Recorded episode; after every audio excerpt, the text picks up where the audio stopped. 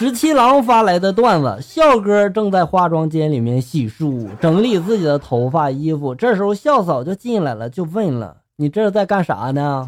笑哥就说了：“我去参加个同学聚会。不过老婆你放心哈，都是男的，没有女的，我们就是纯交流感情。”笑嫂这时候笑了一下，就说了：“来来来，你来我卧室一下，我有话对你说。”之后过了半小时啊，校友们都懂得里面发生什么是吧？然后校嫂们就说了：“你不是要参加同学聚会吗？来，你去吧啊，少喝点酒哈。”笑哥这时候捂了捂被子就说了：“哎呀，没意思，都是一群傻老爷们儿，我不去了，我在家陪你多好啊。”哎呀，我怎么这么惨呀？看来我以后还得多保养保养我的肾呀。还好有你发来的段子。今天坐公交车的时候，见旁边一哥们的一只脚打着石膏，过了一站路，上来四五个老爷爷。我正准备让座呢，没想到打石膏的那哥们猛地就站起来说了：“哎，大爷，您坐，您坐，别打我就行啊。”哎呀，我当时瞬间就感觉我的腿在颤抖啊！这是上次没让座被打的是吧？好惨呀！小小的妈妈发来的段子：四叔家有一个弟弟很调皮，晚上老师家访全是投诉啊。四叔是个老总，平时嘛只有他训别人的份儿啊，被老师说的脸色一会儿红一会儿黑的。老师走了之后嘛，正好弟弟刚洗完澡出来啊，这时候四叔直接就一声吼啊，滚出去！大冬天呀，弟弟直接就吓得夺门而逃呀！大约有过了没十分钟啊，四叔才想起来，那孩子只穿秋衣秋裤出去的呀，然后就心疼嘛，就开门看看吧，然后让他回家啊。谁知道就看见他和楼下的乞丐聊起天来了。兄弟啊，你比我强呀，你起码有件大衣呀，我啥也没有啊。这时候乞丐看了他一眼，就说了：“要不然你进来暖和暖和。”哎呀，看着弟弟朝乞丐走过去，四叔这时候又是一声吼啊，滚回来！这个时候乞丐是多么的幸福啊！还有一个也是我小时候的事儿，小时候和弟弟在家里面玩耍，不小心把水壶打碎了，吓得差点就哭了呀。当时就想着要不毁尸灭迹吧，于是我就拿来扫帚准备清理这个碎渣哈，谁知道屁股一撅，只听见啪的一声，家里面另一个水壶也牺牲了。哎呀，我直接就哭了呀！妈妈会打死我的呀！这时候弟弟看我可怜呀，一边帮忙打扫，一边就说了：“没事儿，一会儿妈妈回来之后，我就说我们一人打了一个，要挨揍就一起挨。”哎呀，当时这把我感动的呀！谁知道我一回头，看见妈妈站在门口那个笑啊，太恐怖了！我就想知道你们到底有没有挨打。以前上初中那会儿，生物课有，然后但是呢不考试。我们生物老师嘛就有意思哈，一天上课之后就说了，说不考试，好像显得我没教过你们似的。要不然这节课不讲新内容了，我们来一个一个的问答了。每一个人都有一个题，按这个作文的顺序啊。就这样一问一答，大半节课就过去了。我呢就想着，一时也轮不到我是吧？就开会小差，然后自己看看那课外书。正看着开心呢，一声谁谁起来！哎呀，我当时猛地就站起来了。我当时心虚嘛是吧？老师什么也没说，就一直盯着我呀。一会儿就过去了。我当时就想嘛，难道老师已经问过问题了，在等我的答案？然后呢，我就自己出了一个问题，自己回答了那个问题。看见老师吃惊的看着我，我以为自己蒙错了，谁知道老师就笑了，就说了：“我正琢磨着问你什么问题呢，你就一问一答的结束了，是吧？”自作多情，这是。这件事证明了你没有一个好同桌呀。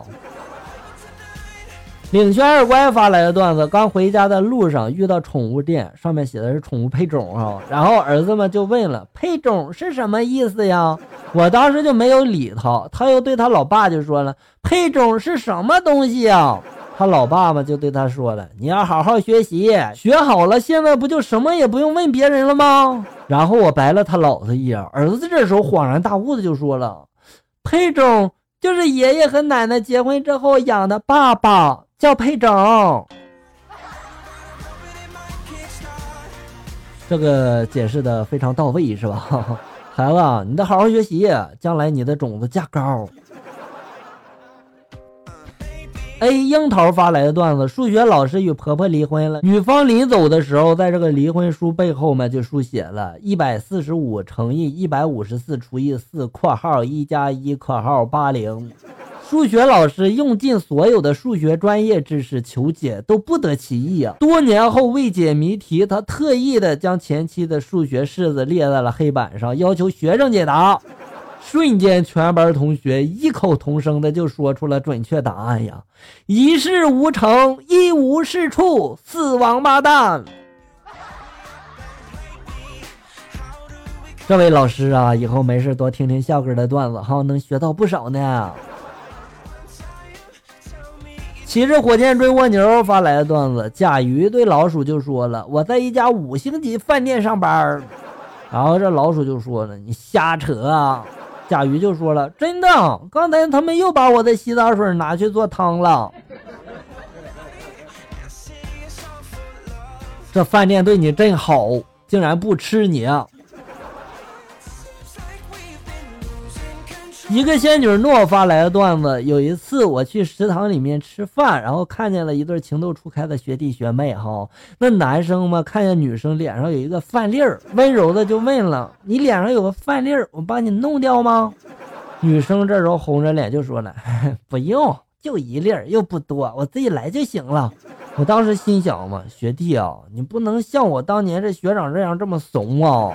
于是呢，我就走了过去，将那女生的头按进了饭盆子里，然后呢，我就飞奔出了饭堂，哈，深藏功与名。学弟加油吧，学长只能帮你到这儿了，哈。我说你这在医院里面躺多少天了呀？还有空在这说笑？表哥买了新车，在车后面那个车标下面就贴了一个壁虎的车标，求平安哈。早上嘛，这个壁虎就少了个尾巴，没办法就换了一个新的。第二天尾巴又少了，又换又少又换，连夜蹲守，终于找到了元凶啊，是隔壁的小朋友。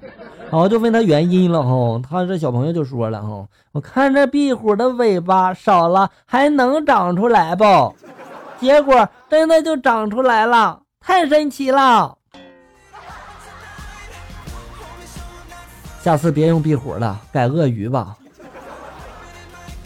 狮子座的陈发来段子：有一个男的坐在长凳之上玩手机，这时候走过来一个女的，掏出纸巾在这个长凳的另一边擦了擦，才坐下。坐下之后就放了一个屁，这男的嘛就开口说了：“老妹儿呀，真爱干净。你说这擦完了还知道吹吹气儿啊？”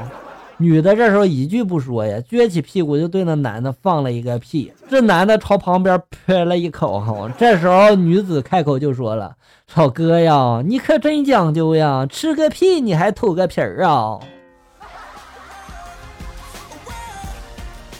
你说说你两个啊，一个屁竟然让你们玩的这么开心。”